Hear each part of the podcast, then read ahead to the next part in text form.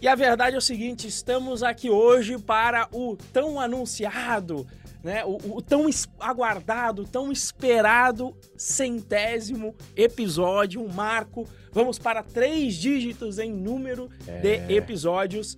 E para esse episódio aqui, eu e o Mo ficamos pensando, ficamos pensando um tempo o que, que a gente ia fazer. E aí é o seguinte: a gente vai ter mudanças no podcast, mudanças, tá? Mas essas mudanças a gente só vai abordar aqui no final do episódio. Então, se você quiser saber quais são essas mudanças, fica com a gente aqui até o final. Mas para esse episódio em particular, nós vamos contar a história da Python Pro. Como surgiu, qual foi a evolução, é, talvez aí alguma visão de futuro. Vamos, vamos ver, porque hoje, hoje foi sem, foi sem, obviamente sendo história, a gente não fez aqui um roteiro. No máximo eu, eu anotei aqui só uns pontos para tentar colocar em alguma cronologia para eu não esquecer de nada importante, mas assim, só tópico e nada, nada aqui no roteiro. É isso Bom aí. dia, meu querido Moa. Bom dia, bom dia para você que está nos acompanhando ao vivo aqui pelo Instagram nesta terça-feira às nove e pouquinho. Boa tarde, boa noite, boa madrugada para você que nos acompanha através de áudio ou de vídeo. E seja muito bem-vindo ao centésimo episódio do podcast Dev Pro. É, a, gente, a, gente não, a gente não é bom, mas a gente é chato, a gente é consistente. Você entendeu? Então, não, talentoso a gente não é tanto assim. Mas chato e consistente a gente é. Então, estamos chegando no nosso centésimo episódio com pouquíssimas falhas semanais. Aí eu acredito que deve fazer já um tempinho que a gente não não deixa de postar toda semana. Imagino que 2021 inteiro a gente postou toda semana. Eu lembro que no finalzinho de 2019 a gente deu uma pausa tal. Deve estar tá aí com mais de um ano de consistência semanal. Então, estamos chegando aqui no nosso centésimo episódio. O pessoal aqui que está acompanhando da live, bom dia, bom dia. O Jonessi Júnior mandou aqui, bom dia, meus reis. Jonessi é o, é o nosso Jonessi, né? Hein, Renzo? É o nosso, é o nosso, é o nosso. É o nosso, Jonessi. E o Renzo, o Renzo falou que a gente vai ter é, no, um novo formato agora de podcast, né? E o Jonessi muito provavelmente vai aparecer nesse novo formato aí mais na frente. O Jonessi já vai se preparando, só fazer sua parte aí que você vai aparecer daqui, daqui a pouco. Mas a gente vai falar isso mais para frente, né? Como o Renzo disse, hoje é um podcast que a gente resolveu comemorar, vamos, vamos colocar assim, né? É, são 100 episódios, eu acho que é, é de se comemorar essa constância. A gente resolveu. É, tudo que a gente vai falar aqui, eu acho que já, já a gente. Não sei se a gente já falou, mas meio que ficou implícito em todas as os outros episódios, mas a gente nunca entrou no detalhe e a gente nunca contou essa história assim deliberadamente, né? A gente já contou a história do Renzo, já contou a minha história, acredito eu, não me lembro, é, mas a gente nunca contou a história da Python Pro, né? Então hoje é, é, é um episódio aí comemorativo e para a gente abrir um pouco aí do, do, do, que do que foi o passado e do que, que a gente pretende é, fazer no futuro aí, né? Então, para a gente começar, Renzo, começa contando aí para gente como que surgiu a Python Pro. É, amor, no, no, episódio de hoje, você sabe que eu sou prolixo, né? Então, meu querido, fique à vontade para perguntar, para me interromper no meio, porque às vezes eu vou na toada aqui e você sabe como é, né? Beleza. Você falou, você falou dessa história, né? Talento não tem. Eu, eu, a, gente, a gente tem que se apropriar do, do lema da galera do ITA, né? Que, é, o pessoal falava, não, não, não sou inteligente. Eu sou um burro esforçado, né? Então é o foco no esforço, né? Foco no esforço e é por isso que a gente está comemorando aqui. Mas enfim, é, quando pensando aqui em história de Python Pro, aí eu vou ter que retroceder lá para é, 2011, né? É, contexto rápido, em 2011 eu estava dando aula na FATEC de São José dos Campos, acho que tinha coisa de seis meses, e eu continuava com a minha carreira uh, de programador. E dentro dessa carreira de programador, eu estava trabalhando na startup do, da área de educação que se chama Quemágico.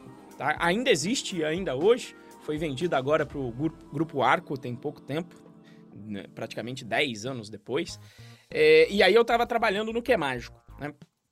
E aí eu dando aula na FATEC e o que é mágico da área de educação, porque é uma área que eu já tinha me identificado, ali cerca de 2010, eu, foi onde eu me encontrei, eu falei, putz, o, o, meu, meu propósito profissional de vida é trabalhar com educação. E com tecnologia são duas coisas que eu gosto, mas principalmente educação. Então estava dando aula na FATEC e trabalhando na, na startup no Que é Mágico ali como diretor de tecnologia, inclusive. E só que a questão do, do, da startup naquela época, não sei se você lembra, amor, eu acho que foi por ali que deve ter saído ali um ou dois anos antes aquele filme Re, é, Rede Social, né? Rede Social, aí, do Mark Zuckerberg. Isso, rede social, do, que era a história do Facebook, né? Mark Zuckerberg, etc. E ali eu diria que eu acho que foi um dos picos ali, onde startup estava mais hypada. Acho que só veio crescendo dali, mas ali estava bem hypada de início, né?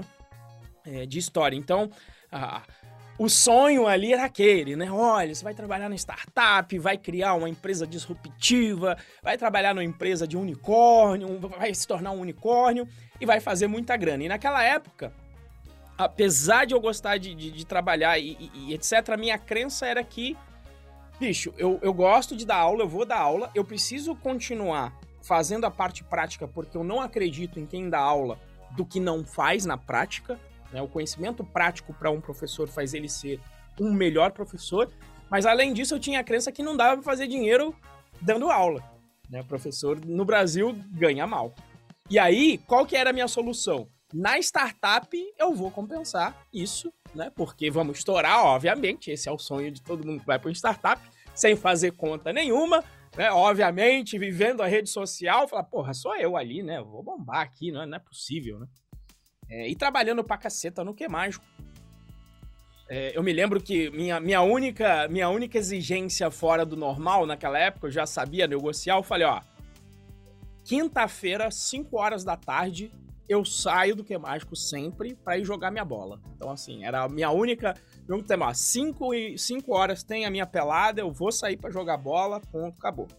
Só que trabalhando 12 horas por dia, aquela, aquela loucura, uma hora eu me machuco, né, tenho uma lesão, inclusive foi, fui só melhorar um ano depois, tive que fazer fisioterapia, e, e, isso me deixou bem chateado, porque digamos que o futebol era a válvula de escape, né, psicológico de, de, do tipo daquele trabalho inteiro.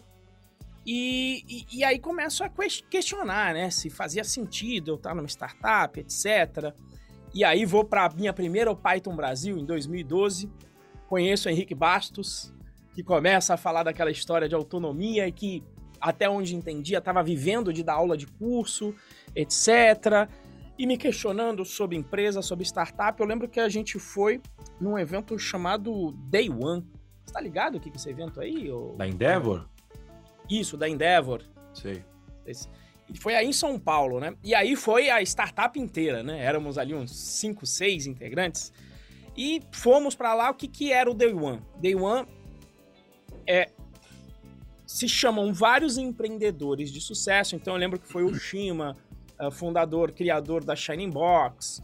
Foi o. Shiba. O Shiba, Shiba. Shiba, o fundador da, da Shining Box. Teve o outro que é o fundador da Microlins, esqueci o nome dele, de repente o Moacir que é bom de novo. Ou Eli, Eliezer, alguma coisa assim. É. Isso. Fundador da Microlins, fundador do Boticário. Né? E aí qual que é a ideia? Esses empreendedores iam lá para contar qual é o dia em que eles enxergaram que a empresa deles ia ser um sucesso. Por isso que se chama Day One, né? Day One vem né, do, do, do dia 1 um e nesse caso aqui, o dia 1 um é nesse contexto do momento em que essas pessoas enxergaram que o negócio deles ia bombar. Ah, foi também o Romero, né? Fundador do, do Buscapé. E a gente tá lá no evento e eu comecei a observar uma porra de um padrão, né? Nessa turma. Era, olha, fiz, bombei com a empresa tal. E a maioria deles, principalmente os mais velhos, falando, mas agora é a hora de dar uma desacelerada. Tá passando a gestão da empresa para outra pessoa, porque agora tenho que viver um pouquinho. Esse foi o resumo. Inclusive, o, filho de 18 anos do, do Shiba tava lá, e, inclusive deu um abraço no pai e tal. Só que eu fiquei imaginando, eu falei, cara, agora é a hora de viver. Tá, tá meio estranha essa história aí, sabe? Não tá colando, porque como é que o, como é que o Shiba, não sei se foi o caso, tá? Mas essa foi a minha epifania, mas como é que o Shiba vai comprar a, a adolescência que ele não passou com, com o moleque dele? Quanto é que vale isso, né? E, e eu já tinha muito claro para mim que eu queria ter família, né? É, queria ter filhos. E aí eu fiquei olhando aquilo e eu já tinha na minha cabeça que eu não queria ser o brother, né? Que colocava dinheiro de casa. Essa era a minha definição. O que é o brother que colocava dinheiro de casa? É o pai que simplesmente só vive para prover em casa, mas nunca tá presente na vida dos filhos. Eu falava que eu não queria ser aquilo. E, e aquilo me deixou pensando um tempão, né? Numa pergunta que eu faço até numa palestra minha, quem tiver curiosidade pode procurar aí Programando a Felicidade, tem lá no canal. Que foi a seguinte pergunta: e eu acho que foi lendo na internet, né? Toda vez que você tá assim com dúvidas, você vira uma antena de, de, de, sei lá, de pegar mensagens do universo, né? E aí vem uma pergunta assim também na internet. Se você ganhasse 50 mil reais por mês, o que, que você faria, né? E a minha epifania foi: eu pensei nesses 50 mil reais, eu vi aquelas pessoas que enxergaram dia 1, e eu pensei, o que, que eu faria se eu chegasse a enxergar esse dia 1, ou chegasse no ponto desses caras de ter muita grana? E parou um tempão que eu não tinha resposta. Eu passei um, um sei lá, um meditando bem umas quatro horas sem achar a resposta, fiquei preocupado com aquilo que eu falei, que bizarro, né? Eu sempre tô falando para vocês aqui de ter objetivo, de ser lá na frente, e eu tava trabalhando igual um condenado numa startup, com o objetivo, entre aspas, de fazer dinheiro, mas eu não sabia o que, que eu ia fazer se eu conquistasse aquilo. Né? E aí eu parei para pensar, eu lembro que naquela época eu cheguei em três coisas, em três conclusões, que era passar mais tempo com a minha família, é, é tomar mais conta da, da minha saúde para eu poder jogar minha bola, porque eu não estava tomando conta da minha saúde, e viajar. Né? E quando eu olhei para isso, eu entendi que eu não precisava de grana para isso. Então o meu, meu recurso limitador não era grana, o meu recurso limitador era tempo. Por influência também do Henrique, acabei lá eh, lendo também o, o, o livro trabalhe quatro horas por semana. Quem, quem via aí do inglês, do Tim Ferriss, Four Hours Week Work. E, e, e, lá ele falava de trabalhar 12 horas, e aí eu comecei a fazer umas contas, né? Eu dava aula 12 horas por semana na FATEC. Na época eu, devia fazer uns 1.500 reais. Se fosse traduzir aí aqui para hoje, uns 2, 3 mil. E aí eu comecei a ver as minhas contas se dava para eu viver só com aquela grana. E dava. Dava mas eu precisava ter uma reservinha de emergência. Então montei um plano para seis meses, montar minha reserva de emergência, ter ali seis meses de grana para poder, enfim, fazer o que eu quisesse. Esses seis meses chegam e o que eu decidi que eu queria fazer era efetivamente dar aula. Né? Só que eu falei, putz, eu não vou dar aula mais na FATEC porque não fazia sentido do ponto de vista financeiro. O professor ganha muito pouco dando aula. Não fazia sentido. E eu sempre gostei de empreender, potencialmente por conta disso que eu trabalhei em startup. Eu sempre gostei de, de estágio inicial das coisas, um ambiente mais caótico do que uma empresa grande. E, e aí eu falei, cara, eu vou dar aula online. Deixa eu olhar quem é que tá dando aula online. Quem tava dando aula online na área de Python era o Henrique e o Luciano Ramalho. O Luciano Ramalho eu tinha mais contato naquela época. Então o que, que eu fiz? Mandei um e-mail pro Luciano Ramalho naquela época. Falei, Luciano, ele já tinha até feito uma reunião no Que Mágico para talvez ajudar a gente na parte pedagógica e na parte tecnológica também lá do Que Mágico. Mandei um e-mail pro Luciano, falei, Luciano, eu tô saindo do Que Mágico, eu quero dar aula online, você dá aula online, então eu queria que você me desse umas dicas de como é que eu faço para começar é, essa empreitada aí de, de dar aula online, enfim, e aí uma coisa que eu sempre falo para mim, que eu falei para ele, eu falei, ó, imagina que você voltou na máquina do tempo, tá falando com você mesmo, quando você começou a dar online, o que que você faria? O que que você tem de dica para me dar? E aí o Luciano me manda um, um e-mail de volta sensacional que ele é Renzo, eu tô com, eu tô querendo também, eu tô aqui já dou aula online. Eu tava com uma pessoa aqui que eu queria fazer aqui uma parceria para dar aula online, mas essa pessoa ela não tem tempo. A gente fica sempre postergando, postergando, e aí você me mandou essa mensagem. E, cara, eu tô afim de fazer isso. O que, que você acha da gente conversar, de eu te passar umas ideias e de repente a gente dá aula juntos, né? E você consegue estar tá aqui amanhã em São Paulo? E aquilo para mim foi uma mensagem, com perdão do português, uma mensagem do caralho, porque eu falei, pô, o que eu mais tempo agora, o que eu tenho mais agora é tempo, né? Eu vou trabalhar 12 horas por semana, tô indo para ir amanhã. E aí a gente se encontrou lá no Hacker Club. de São Paulo, no Garoa Hacker Club de São Paulo. E o Luciano falou de aula, etc. Ele falou: Renzo, ó, a gente vai começar esse projeto novo. Ele já tinha, se eu não me engano, a escola chamada Oficinas Turing, né, onde ele já dava aula por lá. Mas ele falou: Renzo, para esse curso aqui de Python, eu tenho um, eu tenho um domínio bombástico aqui que eu comprei já faz um tempo para usar. Se chama python.pro.br. Aí eu falei, puta, que legal, né? Python Pro. Eu já tinha algumas coisas que eu colocava Pro para mim, sabe? Eu acho que eu já. Eu não me lembro se eu já tinha o Renzo Pro, etc. Ah, não. Eu já tinha tido uma empresa. Uma empresa não, um negócio, que era o PIC Pro, né? Que seria o envio de fotos é, para profissionais, para quem imprime fotos online. Então, quando, como eu já tinha o PIC Pro ali, eu falei, putz, sensacional. Python Pro, excelente. E é daí, daí que surge, então, o nome é, Python Pro, né? Mais ou menos por aí. Então, assim, o, o, sentido, digamos, a criação, quem batizou a empresa foi o, o, Luciano. E nós viramos ali, então, a partir daquele momento, sócios na empreitada, no modelo de dar aulas online. Basicamente, o Luciano tinha é, três cursos que ele já dava, e ele já fazia muita palestra sobre isso. Três não, na época eram na época, na verdade, eram dois cursos que ele dava. Era objetos Pythônicos, Python para Pythonistas. Então, quando eu cheguei, eu falava muito de Google App Engine, então eu trouxe... Na verdade, eu trouxe o Python Birds primeiro, que era um curso que eu já tinha desenvolvido para a FATEC, para ensinar o básico de programação procedural e orientada a objetos. E depois eu desenvolvi o curso de Web App Engine, e depois, dentro desse formato ao vivo, eu criei, a gente criou o PyTools, que inclusive o Luciano, o Luciano teve umas contribuições no PyTools ali. Ele, ele, fazia um módulo que não existe mais hoje no PyTools, que era um, um módulo de strings avançadas. E aí era um curso meio meu e, e, e do Luciano.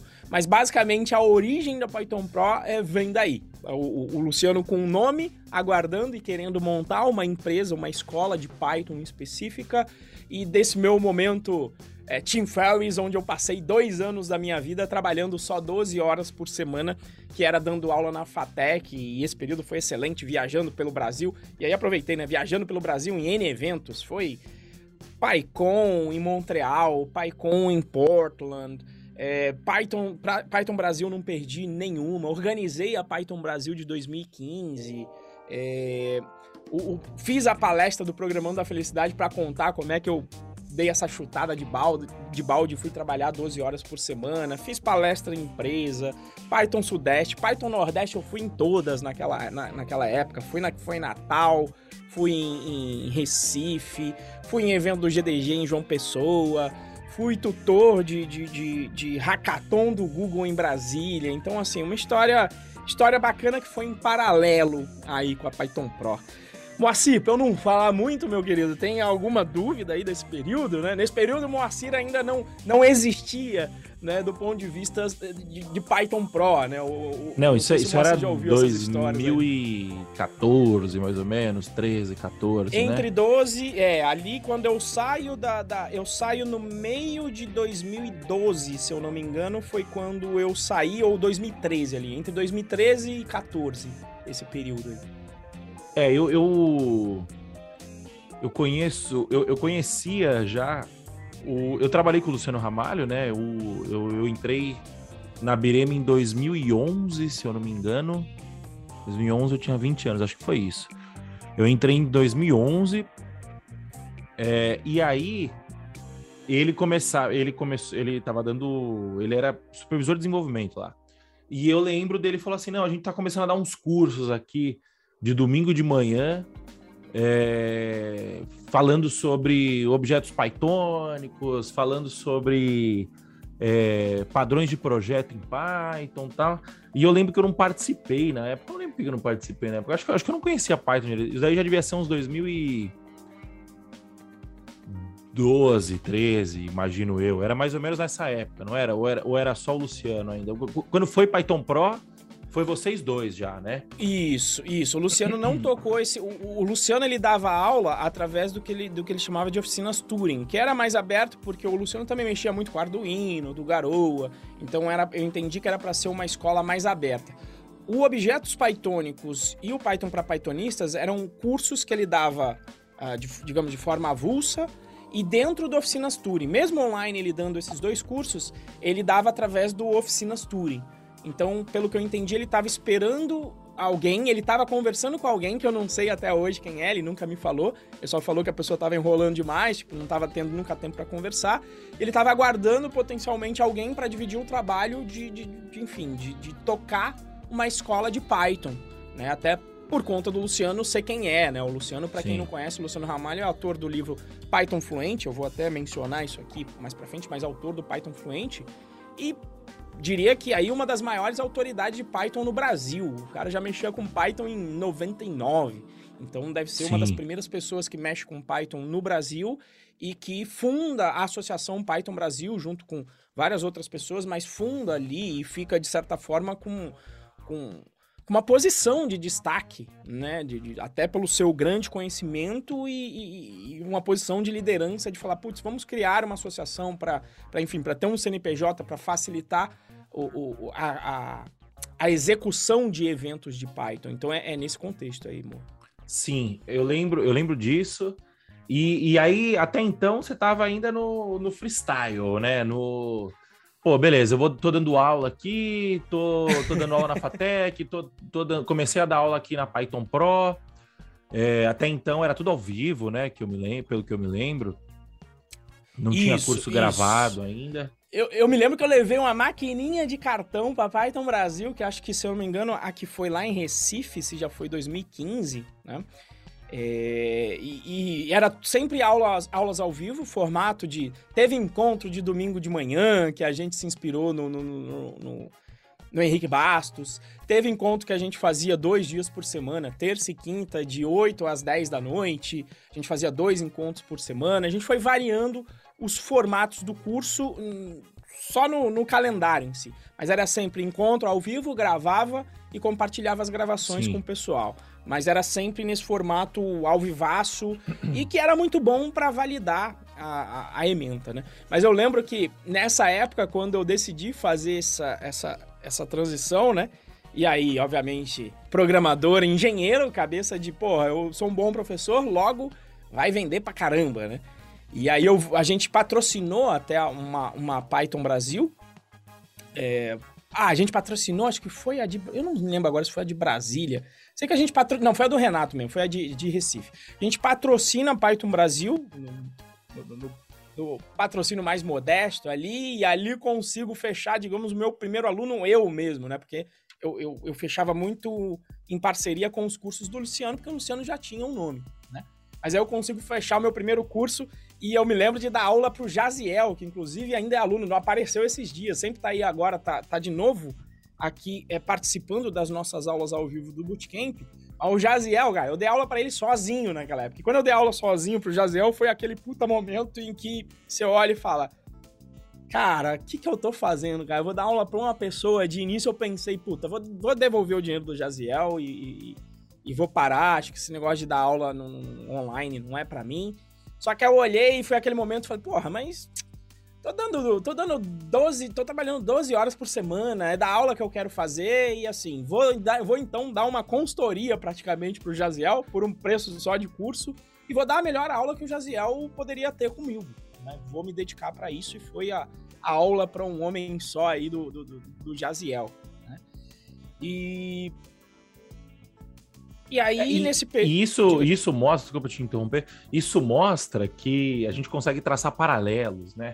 A gente sim, não tá falando exatamente de programação aqui, mas, cara, todo começo é, é, é difícil, né? Todo começo. Não, não diria difícil, mas todo começo é com um passo. Você não sabe né? o que tá fazendo, você não sabe o que tá fazendo nunca. É um aluno, é um Hello World. É, você. O começo ele é sempre. Ele é sempre.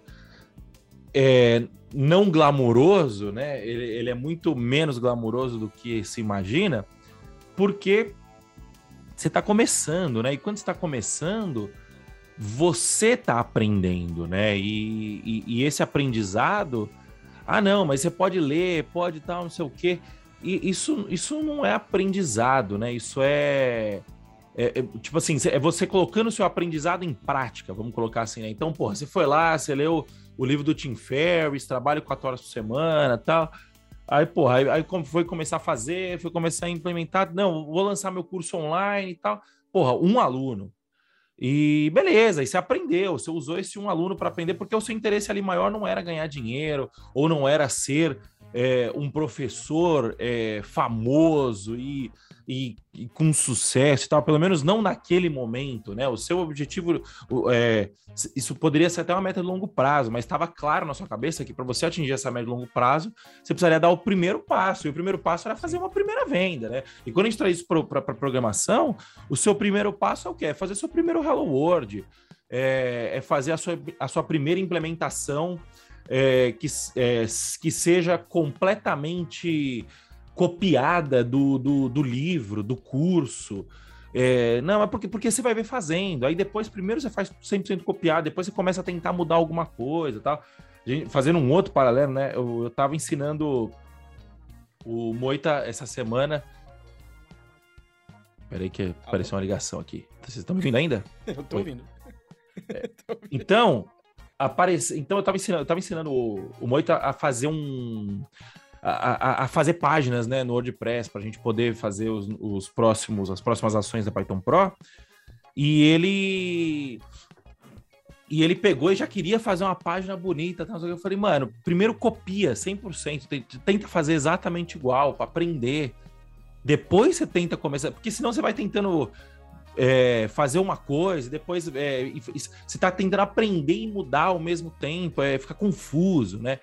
E, e, por mais que tenha sido sem querer, você, queria ter dado aulas para mais é, para mais alunos, pô, você foi lá, você deu uma aula e foi desenrolando, né? Eu acho que isso é, é, é importante, né? De, de, de, de, de, de, saber o famoso baby steps, né? Que o, que o Henrique Bastos denominou tão bem, né? Teve, o, teve uma pergunta aí no, no Stories esses dias, né, de um aluno que ele falou: Renzo, é normal eu parar a aula e copiar no início, né? E eu mandei justamente a frase do célebre frase, primeiro-ministro chinês, que eu já ouvi já na minha época de cursinho, que ele falava: ó, copiar para criar, criar para competir, competir para vencer. Então, assim, o copiar é o que você tem que fazer no início, né? O copiar, e a gente vai ter sobre, história sobre isso de cópia aqui daqui a pouco também, né? Mas é, é, é, é por aí, né, cara? Você tem que copiar primeiro. Você não, não consegue criar, ah, vou sair, já vou criar algo melhor. Não. A primeira versão de tudo vai ser uma merda. E, e ainda bem, porque se não fosse uma merda, é, né? É, como é que você ia evoluir? Você ia olhar para trás e falar, pô, meu primeiro trabalho, aquele meu primeiro foi o melhor trabalho que eu poderia ter feito? Isso isso não acontece praticamente nunca. O, o, ocasiões raríssimas para isso acontecer. E a primeira vez que você fazer uma coisa é a vez que você faz mais bem feita na sua vida. Difícil que isso aconteça aí é, é, é, com uma frequência grande, né? Sim, exato. Bom, beleza. Essa foi a, a, temporada das, das aulas ao vivo, vamos colocar assim, né? É, olha lá, o, o japonês aqui, ó, Eric Hidek também, que, putz, é, parte importante nessa época, né? Me ajudou lá na organização da, da Python Brasil. Lembrou aqui dos eventos, né? Que inclusive quando eu fui organizar a Python Brasil é aquela hora que pelo menos você une alguns pontos, né? Massanoni, aqui de São José dos Campos, dava aula na mesma faculdade que ele, bombando, com, com, com um curso Python para zumbis. É, São José em voga, porque aí tinha também o Cadu, aqui, que já era entusiasta de Python, participou quase da primeira Python Brasil, e eu que estava aqui com, com tempo livre, né? E aí não tinha para quem fazer, não tinha, tava com a dificuldade de se conseguir uma cidade para fazer a Python Brasil depois da de Recife, e a gente se candidata e traz para cá, né? E aí o japonês está lembrando aí das bagunças, né, durante a Python Brasil, que a gente fechou um kart lá, veio o David Beasley, também é um grande profícuo desenvolvedor aí de Python, tem um curso lá nos Estados Unidos americano que vem aqui para o nosso kart aqui em São José dos Campos, lá no Novo Hotel, e falando das, das zoeiras, né? Lá no kart eu saí 6 horas da manhã, saiu filmando, tentaram me dar um goró lá, eu com um porco, que é o amigo meu do, do, do, do, amigo meu do Ita, o apelido dele, o porco, tentando me fazer um, um tal de submarino, eu jogava acho que era Stang dentro de um uns copinhos de Stanyeg dentro, que eu não me lembro nem do que que era, tentando me dar um goró pra fazer. Eu, eu, eu, falei, cara, eu vou, tô tomando aqui com vocês, isso ficou filmado japonês, depois eu vou, eu vou encontrar esses vídeos de novo. E falei, vou vir aqui acordar vocês de manhã ainda. Cara, fui pra casa, dormi uma hora, sete da manhã, tô eu lá batendo na porta do porco pra fazer o evento. é, de Python Brasil. E que, de certa forma, naquela época, né, além de poder retornar para a comunidade, né, o que eu já tinha recebido bastante, que o Python já tinha, digamos, é, oferecido para minha vida, eu falei, putz, é uma oportunidade também de eu ficar mais conhecido com a turma de Python e ficar mais fácil, né, criar aí uma, uma certa uh, uma certa conexão com a turma para poder também depois, obviamente, fazer oferecer o meu serviço como professor, né? Sim. Então essa essa essa essa é a história digamos, período, período ao vivo de aulas inicial. Esse é, é, é isso aí. Legal. Chegamos nesse período, né? É, e agora, antes da gente passar para o próximo, só fazer os nossos já conhecidos intervalos comerciais. É, se você está ouvindo pelo Spotify, por favor, nos siga e deixe um review cinco estrelas aí para gente. Isso vai ajudar bastante ao Spotify, a plataforma, nos divulgar. E se você tiver é, ouvindo no YouTube, dá o seu like, se inscreve no canal, ativa o sininho para ajudar a gente, é, ajudar o, o, o, YouTube a te notificar quando a gente soltar vídeos novos, né? E compartilha esse, esse, esse vídeo aqui com, é, com os seus amigos. Ajude, ajude-nos a espalhar a palavra DevPro, né? E se você tiver sugestão para episódios, é, toda quinta-feira a gente está colocando uma caixinha de perguntas no perfil do Renzo, arroba RenzoProBR. Deixa sua sugestão lá, ou então manda um direct para o Renzo, manda um direct para mim, o Renzo é arroba RenzoProBR, o meu Instagram é arroba Moacir Moda, e dê a sua sugestão de pauta aí, ela com certeza será muito bem-vinda, né? Então tá, saímos do, da etapa do, dos cursos ao vivo, né? E aí você tem uma epifania e fala assim: não, agora eu vou mudar o formato dos cursos da Python Pro é, e vou. É, vou mudar o formato. Então explica pra gente por que, que você mudou esse formato, primeiro de tudo, como foi esse novo formato, né? E como que foi essa nova etapa da Python Pro, vamos digamos assim. Bacana. Uh, o começo de tudo isso acontece o quê? Nesse, nesse momento ali, logo no início, se não me engano, entre 2014 e 2015, o Luciano toma uma decisão importante é, para a vida dele que ia ter consequência para Python Pro. O Luciano decide escrever o livro Python Fluente. Então eu vi em primeira mão, fiquei sabendo antes de todo mundo que ele estava fazendo esse projeto né, de, de, escrever um livro. Eu lembro que até eu escrevi um também, um Google App Engine, você programa e o, e o, Google Scala. Escrevi junto também, mas o meu era de um cunho mais prático, sem pretensão nenhuma de querer, é, é, de querer ser uma sumidade no assunto livre. Eu continuava com foco no curso. E o que que acontece, gente? Escrever livro, bicho, é, é uma matrix, principalmente no nível do livro que o Luciano escreveu. O Luciano passou dois anos da vida dele escrevendo aquele livro. Né? Ele ach... e a pretensão dele era passar um ano. Então, conforme o tempo foi passando e o, e o tempo foi se esticando para o Luciano, cada vez menos ele podia dedicar tempo para Python Pro. Então, nós tínhamos seis cursos, três deles eram do Luciano, três deles eram meus. Então, tudo começa com o Luciano, beleza, foi escrever o Python Fluente e foi escrever o Python Fluent basicamente retirando, obviamente, boa, boa parte das ideias dos próprios cursos que ele dava, que eram objetos pythônicos, Python para pythonistas. Depois ele criou um Python Patterns, que basicamente é a base do livro Python Fluente, obviamente, baseado na experiência dele, do, das palestras e dos cursos que ele já dava. Só que o tempo foi minguando, porque o Luciano estava lá, se preparou para parar a vida durante um ano e aquilo se estende para dois. E conforme a situação ficava um pouco mais precária para o Luciano poder se dedicar para Python Pro, ele foi aos poucos repassando o curso dele. A gente já tinha lá um combinado e eu comecei a dar cada vez mais as aulas que o Luciano não podia dar. Então eu me lembro que começou assim: ah, vai ter aula ao vivo de objetos pythônicos. Renzo, vai lá e vai dar porque eu não vou conseguir esse ano. E aos pouquinhos isso foi acontecendo até que deu um determinado momento. Eu lembro que o Luciano fez o curso de, do Python Patterns, quando ele estava, acho que no finalzinho da escrita do Python Fluente. E ele chegou para mim e falou: Renzo, cara, foi a pior aula que eu já dei. Tinha bastante gente, mas a pior aula que eu já dei, porque eu não tenho tempo para me dedicar. Então faz o seguinte: toca Python Pro aí.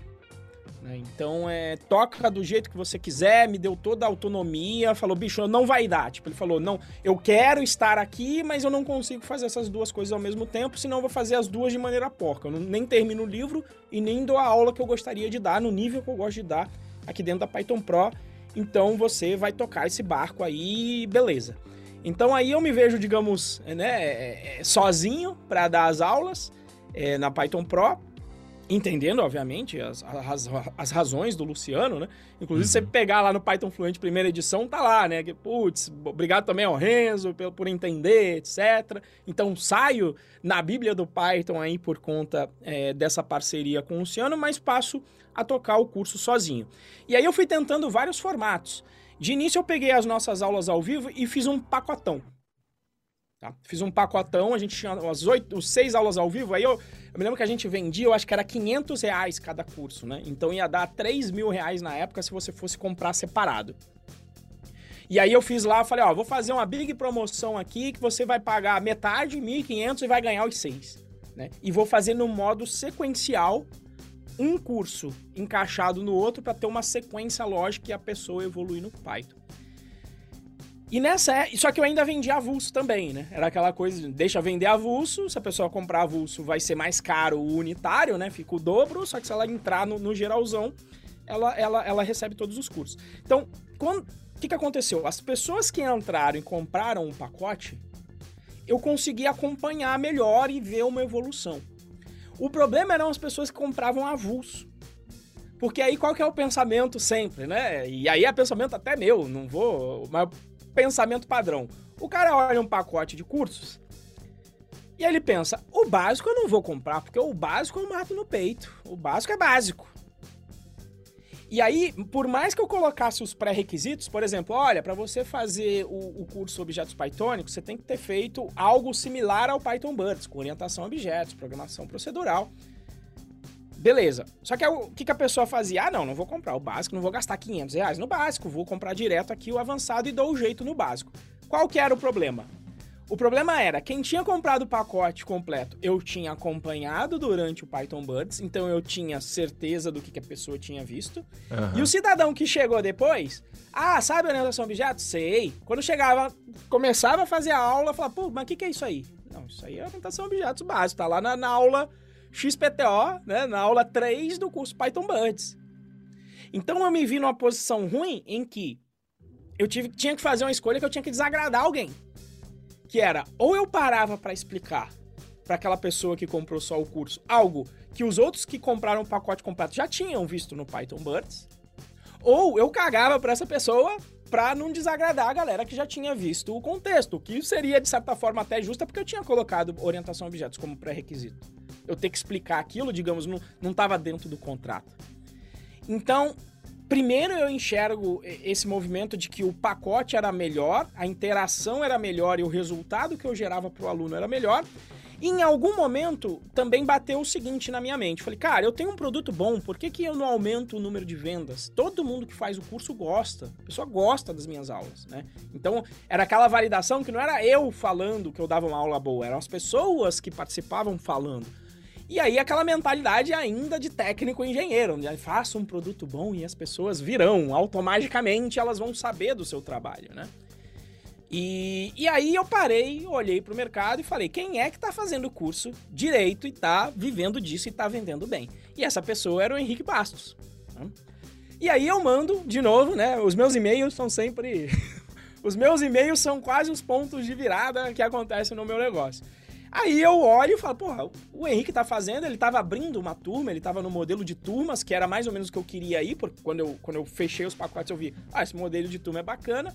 Mandei um e-mail pro, pro Henrique, e eu me lembro que eu mandei assim, eu vou ver se eu recupero um dia esse e-mail, mas era algo como assim, Henrique, tô querendo fazer o seu curso, e vou aí para roubar todas as boas ideias. E foi, foram com essas palavras mesmo.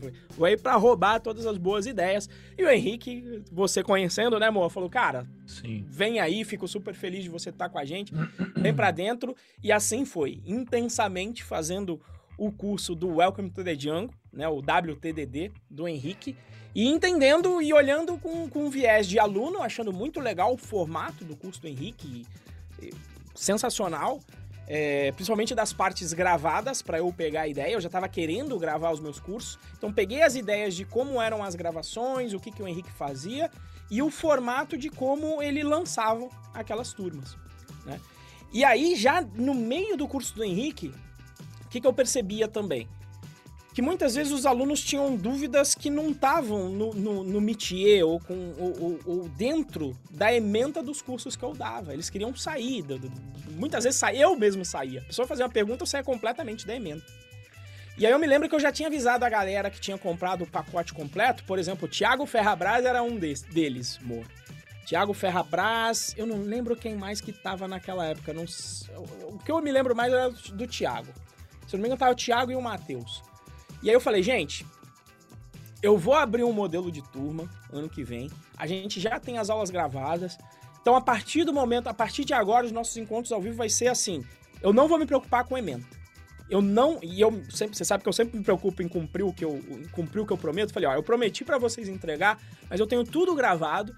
Então eu vou entregar gravado para vocês. Vocês já vão entrar num novo formato de turma que eu vou fazer, mas eu vou fazer um experimento eu não vou me preocupar com a emenda, eu vou me preocupar em tirar as dúvidas de vocês. E aí foi do caralho, a turma engajou muito, porque aí teve gente perguntando como é que como é que contribui pro open source? Que não tinha nada a ver com o que eu falava. E vamos lá pegar projeto, vamos contribuir com open source, etc. E aí funcionou, eu falei, cara, do caralho. Tive várias conversas com o Henrique de curso, né? Ele mesmo falou, porra, Renzo, o que, que você tá fazendo? Eu falei, pô, tem um curso. Não, mas e aí? Eu ensino orientação a objetos. E o Henrique falou, cara, Tá, você ensina, você ensina orientação a objetos. O que, que isso muda na vida de alguém? Né? Então já, já começou aquela, a, aquela conversa meio de marketing digital que eu ainda não estava no nível de conhecer. Mas pego essas ideias do Henrique, falo, beleza, vamos, vamos colocar. Fiz o um modelo de turma inicial que funcionou muito bem, lançando inclusive para alunos do próprio WTDD, para focar só na parte técnica.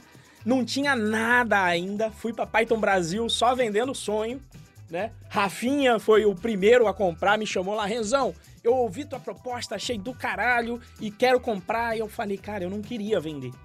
Né? Porque aquela visão de caralho, eu vou vender um troço que não tem, mas eu falei, foda-se, eu vou vender, porque se eu prometer para ele que eu vou fazer, eu vou fazer, né? Eu vou, vou, vou ser obrigado a fazer. Então eu me lembro que entrou Rafinha, entrou, entrou uma galera, entrou Rafinha, entrou Margarim, entrou River, entrou uma galera ali e eu falei, puta, aquele foi um dia que eu falei, cara, achei aqui o, o modelo ficou bom, ficou ajustado. Então, aulas gravadas curtas para dar o conteúdo geral e a aula ao vivo era para para tirar dúvidas dos alunos, seja, sejam quais, quais forem as dúvidas. Esse era o modelão é, do início ali, do, do, início da coisa. E aí eu entendo pelas conversas que, que a gente tinha com o Henrique que tinha que trabalhar no tal do marketing digital. E aí eu falei, cara, eu fico aqui fazendo live para tentar promover o grupo, deixa eu colocar um pouquinho de, de, de ads aqui e colocando de uma forma completamente esdrúxula, né? Só ligando o Google Ads e botando a galera para dentro do curso gratuito da época que era o Python Buds. E vendo aquilo ganhar uma atração absurda, a galera entrando no canal, entrando nas aulas e eu, putz, achando que aquilo eu já tava bombando no, no marketing digital, né? E aí é quando a gente se encontra, amor, lá no lá na Python Sudeste de Vitória, né? E eu acho que dali que mais ou menos aí acho que você, você começa deixar você falar um pouquinho aí, né? Aí é quando entra essa história de marketing digital e se eu não me engano, é ali em Vitória que você me fala do podcast do Dominando o Jogo. Eu acho que, eu acho que foi ali. Mas eu vou, vou apelar para sua memória aí, para sua parte aí desse. Vamos dizer, a partir daí é que de repente a gente começa aí sem saber a, a, a se conhecer é, de forma mais, mais intensa e de repente culminar aí na nossa parceria dentro da Python Pro. É, eu não, eu não lembro exatamente quando que foi, mas eu sei que foi em 2018. A gente se conheceu na parte do Sudeste de São Paulo, 2018, né? Isso em abril de 2018.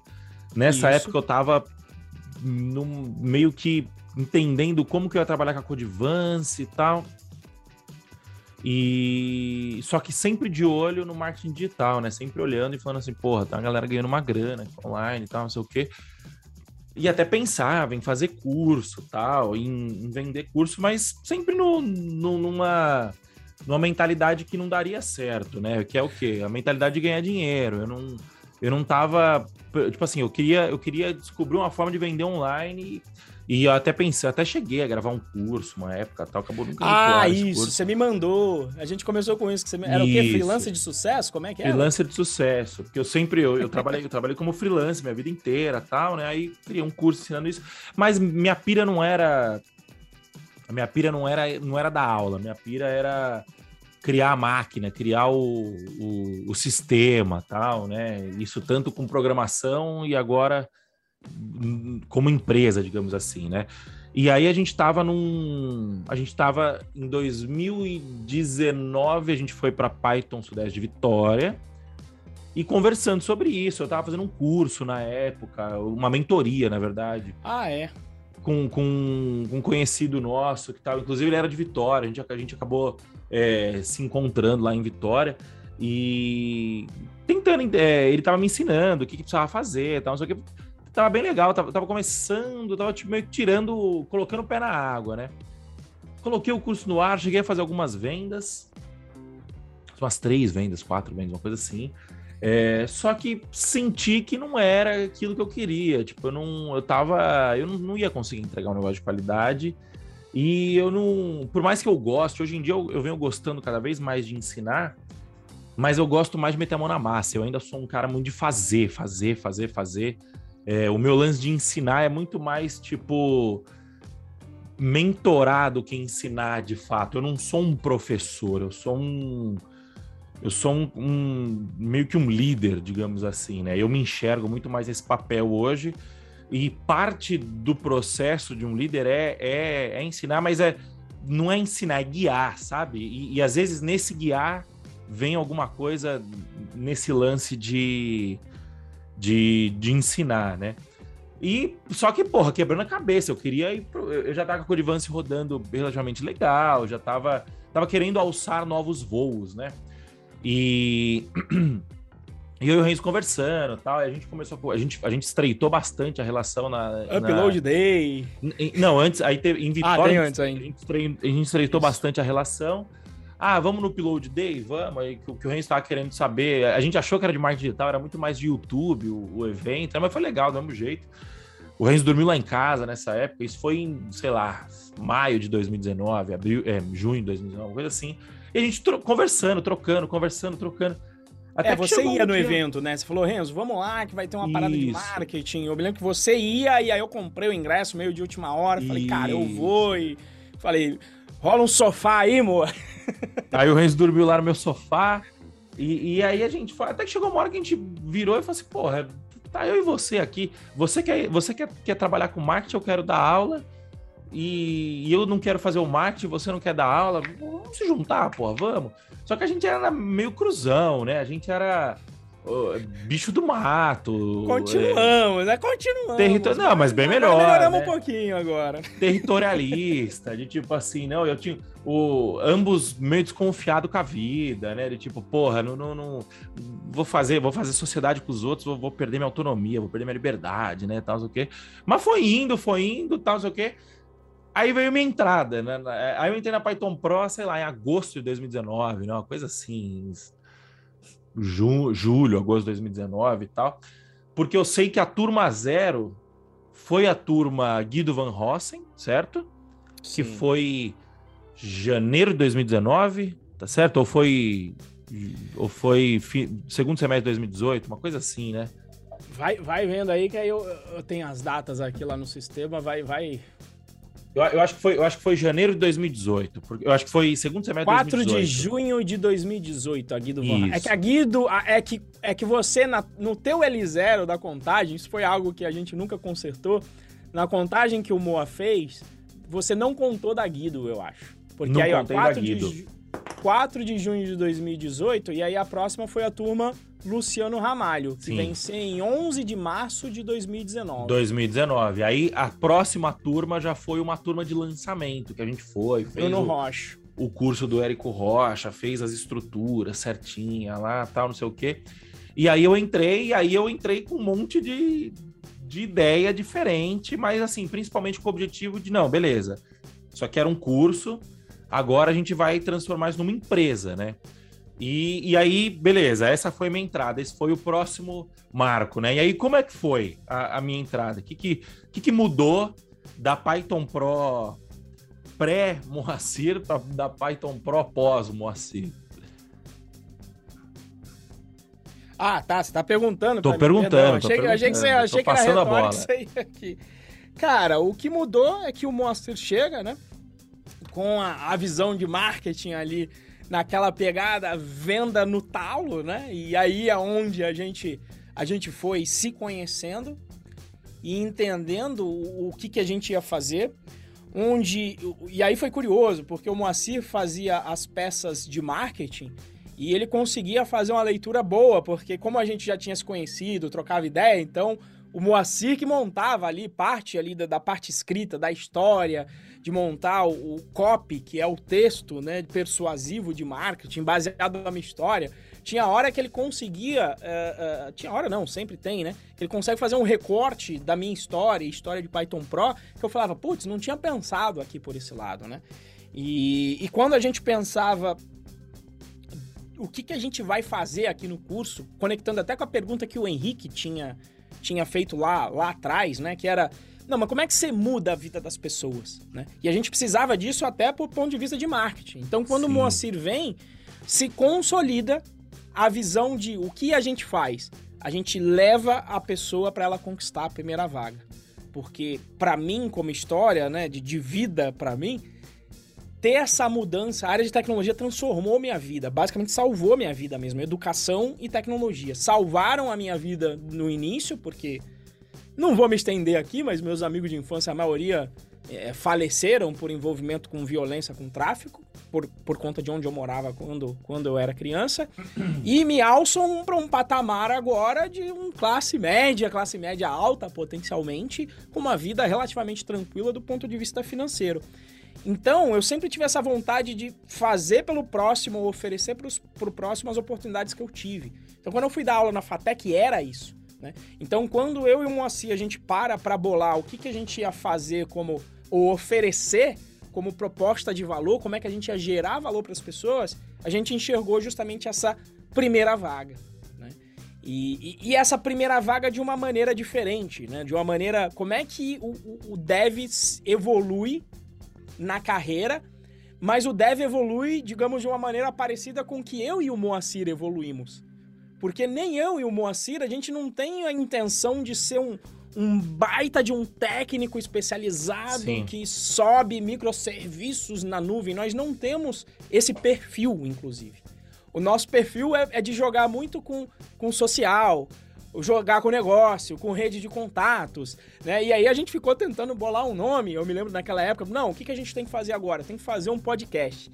E a gente parou um tempão, acho que a gente ficou umas duas horas discutindo em um tempão, como é que a gente traduz para algum termo o que a gente quer dizer com esse dev diferente. E aí veio, eu me lembro dos brainstorm, dev malandro, dev malicioso, deve. E todos os termos ficavam pejorativos, né? Porque é, é, o que a gente queria não é a malandragem, mas é um, uma malícia de não jogar só com a parte de dev. E a gente sabia que é essa malícia que, que digamos, faz os alunos terem um resultado muito mais rápido, principalmente para a primeira vaga, né? A parte técnica, digamos, é, é, ela é necessária, mas é essa. Sim. É, esse esse molejo, essa malemolência, a gente tentou aí, até que o momento a gente fica, já tinha o tal do Pro, Python Pro, não sei o que, até que o momento eu falei, pô, por que não um Dev Pro? E aí o que a gente está falando é de ser um Dev profissional, e o que a gente quer dizer com um Dev profissional é um, é um profissional que vai, que ele é profissional além da tecnologia, que ele agrega outras habilidades para construir a carreira dele. E é daí que sai, para mim, a máquina, a, o podcast aqui, que a gente está no centésimo, né? E é potencialmente para onde a gente vá como empresa, né? Para realmente se tornar uma empresa Dev Pro. Quem sabe aí. Calma, calma, calma. Tá, tá, já, tá, já tô tá indo, já tô atravessando, atravessando a pauta. Aqui. É... Depois corta aqui então, ó. Mas, mas é, é, é, eu, eu acho que essa é a diferença. Quando o Moacir chega, tem a visão empresa, a visão métricas, números, a visão estruturação do marketing a visão, estruturação de empresa para delegar mais as tarefas, né? Então a gente dá um salto em profissionalização dentro da empresa e muda o formato para esse foco primeira vaga. Então aí a gente passa a fazer aulas pequenas gravadas. Eu nesse período eu consegui terminar de gravar as aulas pequenas dos três principais cursos com o mínimo da parte técnica e a gente muda o foco das aulas ao vivo, em vez de falar sobre qualquer coisa, a gente só fala, fala nós vamos tirar as dúvidas nos encontros ao vivo sobre este conteúdo que está dentro dessa ementa, porque é esse conteúdo que vai te levar para a primeira vaga. E aí a gente começa a ter monitoria às sextas, aos sábados também, para dar o, o, o acompanhamento para que as pessoas cheguem nessa vaga muito mais rápido e a gente foi vendo os resultados com o tempo, né? O Isaac é o nosso primeiro recordista de ir para a primeira vaga com sete meses. Depois vem a Val Araújo com cinco meses. Depois a gente chega num Herbert com uma semana e meia, mas ele já tinha já tinha alguma experiência, então, digamos, é uma outra categoria, mas vai para um Vitor Augusto e um Marcos que conseguem as vagas deles com dois meses. Então acaba virando a nossa obsessão, né? Tanto eu quanto o Moacir aí, coléricos, que gostamos aí de, de resultados e de metas, a gente começa a ficar meio obcecado por diminuir esse tempo das pessoas é, conquistarem o mercado e ver a transformação que acontece na vida deles, como eu vejo de todas as pessoas aqui que eu mencionei o nome. É, River, Rafinha, Val, é, é, é Vitor, Marcos, Sambiase, Lucas e, e, tantas outras pessoas que a gente viu, que a gente pôde, tem, tem a satisfação de acompanhar. Para mim é, é, essa mudança. Eu acho que finalmente chega naquele ponto de Renzo feliz do ponto de vista de poder ter um impacto em um número grande de pessoas. Acho Sim. que essa é a grande mudança com a chegada do Moacir. E aí, é, mudo, na minha visão, a gente.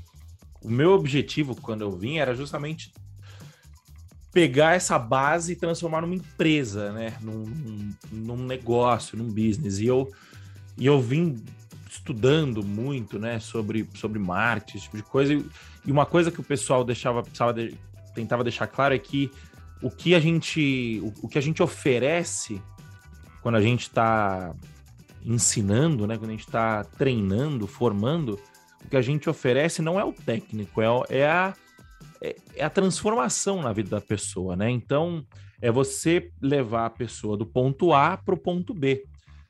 E esse do ponto A para o ponto B, ele usa a ferramenta técnica como uma ferramenta, ele usa o técnico como uma ferramenta, né? E isso, é, isso, isso faz sentido tanto em questão estratégica para a empresa, quanto em questão de, de potência, de, potência de, de mudança, né? Tipo assim, eu acho que, eu acho que você ensinar Python muda a vida das pessoas, mas você ensinar a ter uma carreira como programador utilizando Python como linguagem muda muito mais, né? E, e, e, acho que essa que é a graça desse podcast aqui, né? Onde a gente meio que consegue é, fazer um dump aqui do nosso cérebro de tudo que a gente acha, de tudo que a gente enxerga como como como programador, né? Como carreira. O Renzo tem 15 anos de programação, eu tenho 10 anos de programação. É, e, e a gente, modéstia à parte, nós sempre fomos bons programadores não no quesito técnico, né? No quesito. O Renzo é bom tecnicamente também. Eu sou ok no quesito. Eu nunca fui um puta programador de. Puta, o cara sabe como que funciona. Sei lá, eu, tra trabalhei numa empresa uma época que os, o, tinha um cara que trabalhava comigo que ele tava mudando os pacotes que, que, que uma que uma rede enviava para outra, uma coisa assim, sabe? Era, era, nesse nível. E eu não tinha a mínima ideia de como funcionava isso e tal porque eu sempre fui muito mais do negócio, eu sempre fui muito mais do, do, do business em si, né? Então, a programação ela servia como ferramenta para dar vida a negócios, né? Tanto é que é, eu, eu sempre gostei muito do Django, que o Django é o quê? O Django é um framework que te permite implantar o seu negócio, digamos assim, né? o seu, é, a sua regra de negócio no, no de forma rápida, de forma simples, rápida. É, porque o, o, que me dava tesão não era o bit o byte, o que me dava tesão era ver é, um, uma automação tomando forma, por exemplo. Aí quando eu digo automação, é tipo você pegar um processo sei lá, vou dar um exemplo besta aqui. Na, na Codivance, todo o processo de, de, de, de faturamento dos meus clientes é tudo automático, você entendeu? É tudo... Automático não, ele é semi-automático, vai, é 95% do processo é, automa... é, é automático e os outros 5% é só para que eu precisava integrar com a API do Telegram, tal, não Eu falei, ah, não, isso daqui é, é, é mais inteligente ou não automatizar isso do que automatizar, né? É, então, assim, você vê que a ideia não parte da tecnologia. A, a, graça não é ver a tecnologia, a graça é ver o, o processo como um todo funcionando, né? E quando eu vim para Python Pro, eu, eu, eu tava nessa intenção de, de, cara, beleza, vamos montar processos utilizando sistema, tá legal. Mas eu quero montar processos mais, mais acima, né? Utilizando empresas, né? Esse tipo de coisa. Não estava muito claro isso para mim na época, era, era meio que um feeling, um sentimento, né? E, e, e, aí a gente conseguiu, e, e, no podcast, né, voltando no, na, no, no assunto, deu, deu uma, abriu uma tangente muito longa aqui, é, e a gente conseguiu trazer isso, né, e, e, assim, sem dúvida, eu acho que o podcast é um grande, tem um grande valor para isso, porque às vezes nem, nem, nem no episódio em si, mas o podcast, o bate-papo, a interação com o pessoal do, do, no chat, mostra que, mostra cada vez mais que o técnico não é o que faz diferença, entendeu? O técnico, ele, ele é necessário, e só que não é o técnico que vai fazer o, o cara conquistar a primeira vaga dele, não é o técnico que vai fazer... É, pode até ser, mas existem outras, outras malícias que, que o programador não tem, que o aspirante a programador não tem, que a gente conseguiu passar por isso e a gente acabou meio que mudando né, a Python Pro para uma empresa que forma profissionais e não programadores, né? Eu acho que essa é a grande diferença. Você acha que faz sentido, Renzo? Tá bom, é, já já a gente chega no slogan aí, né? Mais que programadores, profissionais. Vou até Mas é anotar. É isso. Anota aí. Anota que é, é, no ao vivo que não tem tempo de pensar, senão a gente fica nesse brainstorm umas três horas depois. Aí. Sim. Então, assim, eu, eu, eu, acho que é isso. É o. Eu tô, eu tô na empresa vai fazer dois anos e vai meio de 2019. Vai fazer dois anos, dois anos e pouquinho. E a gente, e a gente ralou, né? Putz, que... o, o Ronaldo.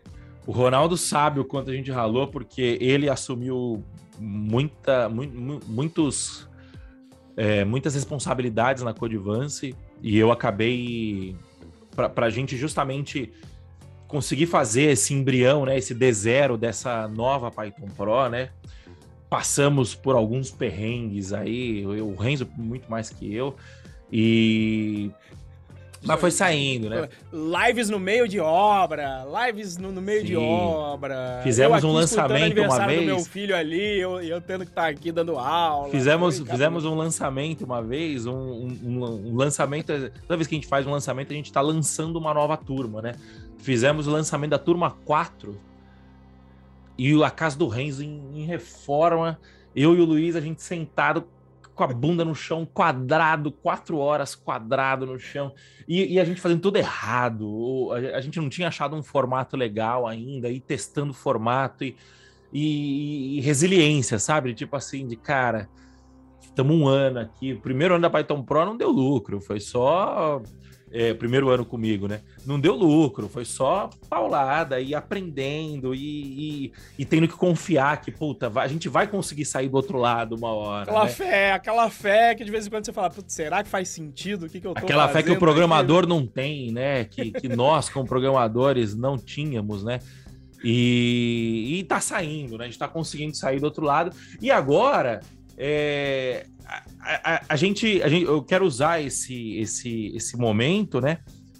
Justa para falar dos próximos passos, né? Tanto os próximos passos da Python Pro quanto dos próximos passos do podcast, né? Os próximos passos da Python Pro, a gente não tem nada muito definido ainda, né? A gente é, esse ano foi um ano muito bom em questão de, de consolidação dos nossos dos nossos pensamentos, dos nossos é, dos, nossos, da, dos nossos desejos, né? A gente conseguiu aprender bastante e conseguiu já parar de pé, vamos, vamos colocar assim, né? O, o, o, a jornada rumo à primeira vaga virou um evento de verdade que gera um puta valor, o, o bootcamp gerando cada vez mais valor, né? As pessoas conquistando a sua primeira vaga cada vez mais. E, e o, o, o futuro da Python Pro é focar na carreira do programador, né? Eu imagino que a gente a gente está enxergando que a Python Pro, né, ou a, a, a, Python Pro, a Dev Pro, né, a gente nem sabe se se o se escopo vai, vai, vai manter só no Python, se a gente vai, com certeza a gente vai abrir esse leque, né? E aí o Python Pro acaba sendo uma vertente só, né? Mas assim, não tem nada decidido ainda. A gente sabe que, que o nosso desejo é o quê? É formar profissionais, né? E, e, e você forma um profissional desde o do, do cara que, que quer ser um programador até o cara que quer ser um excelente programador ou quer ser um, um, um excelente sênior. Ou, é, a, a, a, gente tem uma visão de, de longo prazo, né, de que a gente quer atuar na carreira do programador, seja em qual etapa for, né? Não tem nada muito decidido ainda, a gente está entendendo como que a gente vai fazer isso ainda, mas eu acho que o, o, o futuro da, da, da, Python Pro é, a gente enxerga dessa forma, né? E o futuro do podcast Dev Pro vai nessa linha, né? De beleza, a gente. Eu acho que a gente cumpriu um, um bom papel aqui em debater é, assuntos assuntos relativos à primeira vaga, né? E eu e o Renzo, acho que foi uma troca muito boa. E só que eu acho que chegou a hora de dar um, um, um novo passo, né? A gente dá um novo passo e porque beleza, 100 episódios eu e o Renzo falando aqui e tal, por mais que a gente tenha conseguido levar aqui de uma maneira legal, eu enxergo isso, né? E o feedback é bom também de vocês. Eu acho que tá na hora da gente expandir e trazer mais gente, né? Então, o que, que vai ser esse novo podcast Dev Pro?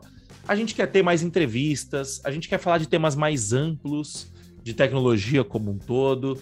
A gente quer trazer quadros, né? Então, o Fala Dev Pro, por exemplo, é um quadro que acabou surgindo no, no na jornada rumo à primeira vaga, que a gente pretende trazer para cá, que é o quê? Pegar programadores que, pessoas comuns, é, como você que está aí do outro lado, né? Que entraram zerado, praticamente zerado, é, passaram pelo, pelo nosso processo de, de, de, de, de, de mentoria, de formação, né? E conquistaram sua primeira vaga para contar para vocês, é, para você que está aí do outro lado, o que, que qual, quais foram as dificuldades, quais foram é, a, as as fraquezas, quais foram as, as fortalezas, né? O que, o que, o que, a pessoa fez que virou o jogo, o que a pessoa não faria, né? Trazer experiência, trazer experiência de pares, de pessoa como você, que, que já de pessoas que já estiveram na situação que você está hoje, né? É, que é querer conquistar sua primeira vaga para você aprender com quem já chegou lá, né? A gente acredita muito nisso. O Renzo citou que ele, ele acredita que para dar aula você precisa continuar programando. Eu, eu, eu concordo com isso. Você precisa, pelo menos, estar envolvido minimamente num, num, processo de construção de software, né? Tanto eu quanto o Renzo estamos ainda bastante envolvidos nisso. É... E isso. E, e, e, aí a gente vai trazer essa galera. O Fala Dev Pro é um exemplo. Uh... a gente pretende trazer outros profissionais, pretende trazer é, profissionais de mercado também, nossos colegas é, programadores sêniores que, que, que, que, lidam com júnior no dia a dia e falam assim, puta, o que, que eu espero de um cara que está querendo conquistar a sua primeira vaga, que, que, tá, que, que conquistou sua primeira vaga, está chegando, é, o que, que eu estou esperando desse cara? Recrutadores a gente pretende trazer aqui, outros, outros profissionais, né, CTOs, é, líderes, líderes técnicos, a gente, é, é, eu acho que o que a gente pretende é, com essa nova com, esse, com essa nova temporada do podcast Dev Pro é sair um pouco desse isso que está aqui eu e o Renzo e trazer mais pessoas, né? Trazer novas novas pessoas para vocês, para apresentar a você novas pessoas e, e, e, enriquecer essa troca, né? Enriquecer o debate, né? Porque eu e o Renzo por mais que eu acho que a gente consiga fazer um bate-bola bom aqui, a gente pensa muito igual, a gente é muito enviesado tal, e acho que chegou a hora de, de, de ampliar esse debate, né, Renzo? O que, que você acha? É isso? Cara, é por aí, sim, né? A gente sempre falou isso, falou, putz, é, né? Cadê um, os contrapontos, né? Igual da, da, última vez, a Clara entrou aí até me falou, putz, e, e o contraponto para alguém falar que, ah, não, mas precisa ter um, uma regularização para um Uber e etc. Então, se ficarmos só eu, Moacir, você nunca vai ter esse contraponto aqui, né?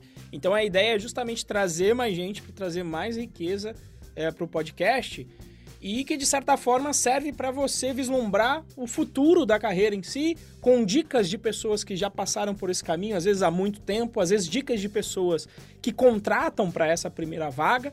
Né? E de toda forma o legado fica também aqui, né? Se a pessoa tiver com muita dúvida de primeira vaga, fala, cara, tem 100 episódios, é só você maratonar aí 100 episódios que, que, que, também tem isso. Ah, né? Clara, a Clara tá por aí, pô.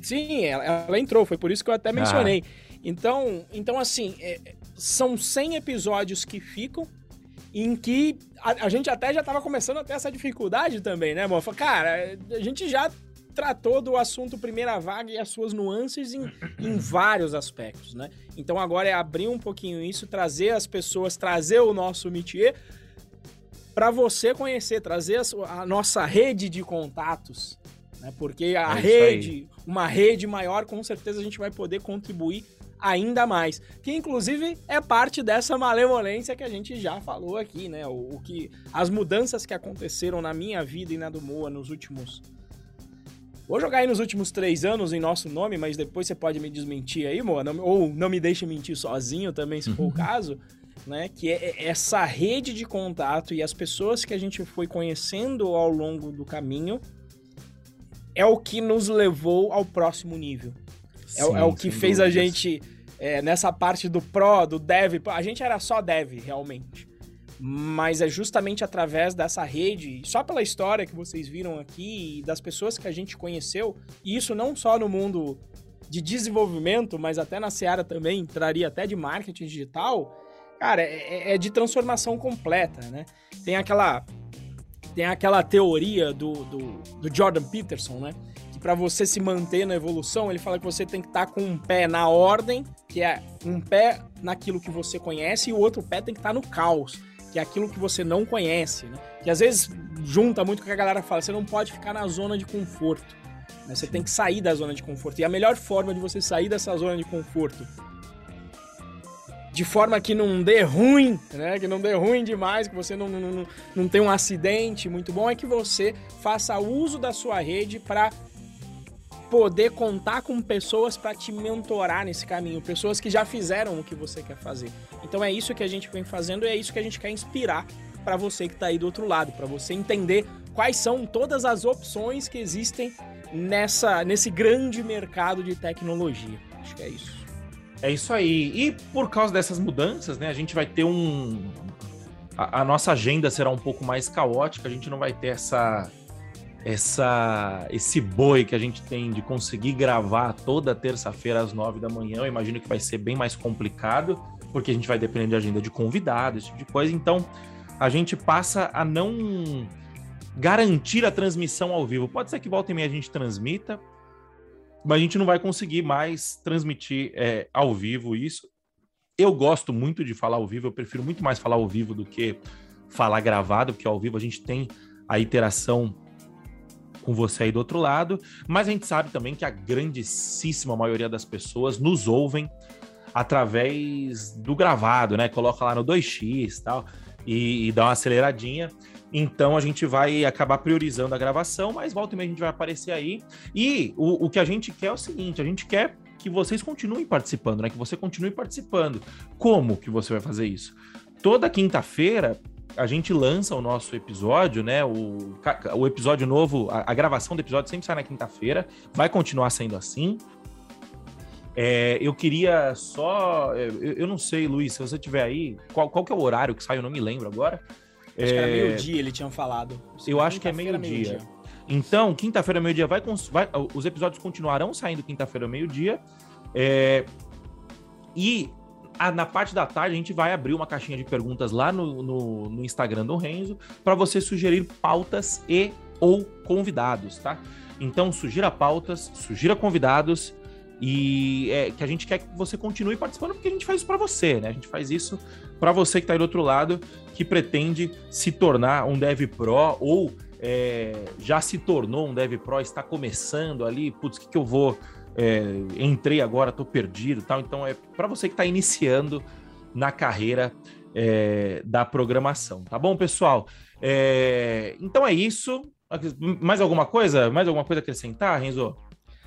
Acho que é isso. Acho que, que acho que é. A gente já falou do formato. Espero que vocês tenham curtido aí do histórico. Muitas vezes as pessoas, os alunos principalmente, têm várias dúvidas sobre o histórico, curiosidade sobre como surgiu, qual foi a participação minha, do Luciano Ramalho, quando que o Mo entrou. Então acaba sendo um episódio eh, de marco também pra gente, para quando tiver essa, essas dúvidas aí também, a gente já falou, opa, dá uma olhada no episódio 100 lá, que a gente condensou todo Isso. o histórico e a mudança de rumo aqui da empresa. Quem sabe no 200 a gente faz algo parecido, a gente... Eu já enxergo aí que mudar de rumos é, é o normal aí dentro da carreira e principalmente dentro de empresa. Então, quem sabe no episódio 200 daqui para frente já fica aqui a, o, o pai de Iná, aqui, Renzo, já falando que potencialmente no 200 a gente muda de novo e faz alguma coisa diferente, mas agora a gente já tem um caminho mais claro do que, que a gente vai traçar aí na próxima temporada do podcast é, DevPro. É isso aí, então, pessoal. Muito obrigado pela sua presença aqui ao vivo. Muito obrigado pela sua presença, você que está nos ouvindo pela gravação. E é isso, valeu, até a próxima. Falou, tchau, tchau. Thank you.